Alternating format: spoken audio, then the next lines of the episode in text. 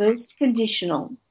The first conditional is formed in this way if plus present simple in the first part, future simple in the other part. For example, if you study hard, you will pass your exam successfully.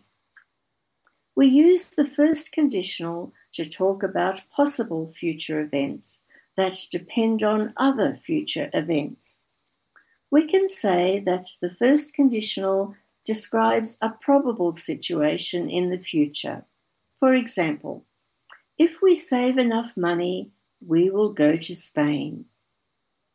Other possible patterns in the first conditional are if plus present simple, can or may plus infinitive without to.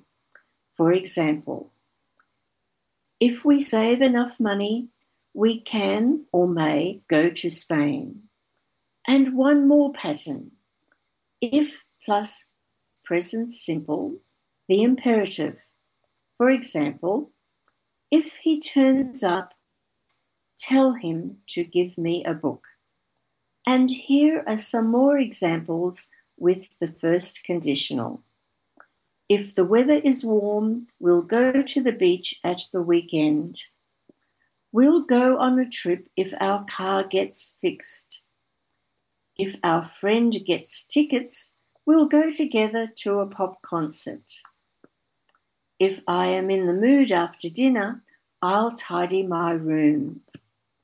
My parents will pay for it if I get good exam results.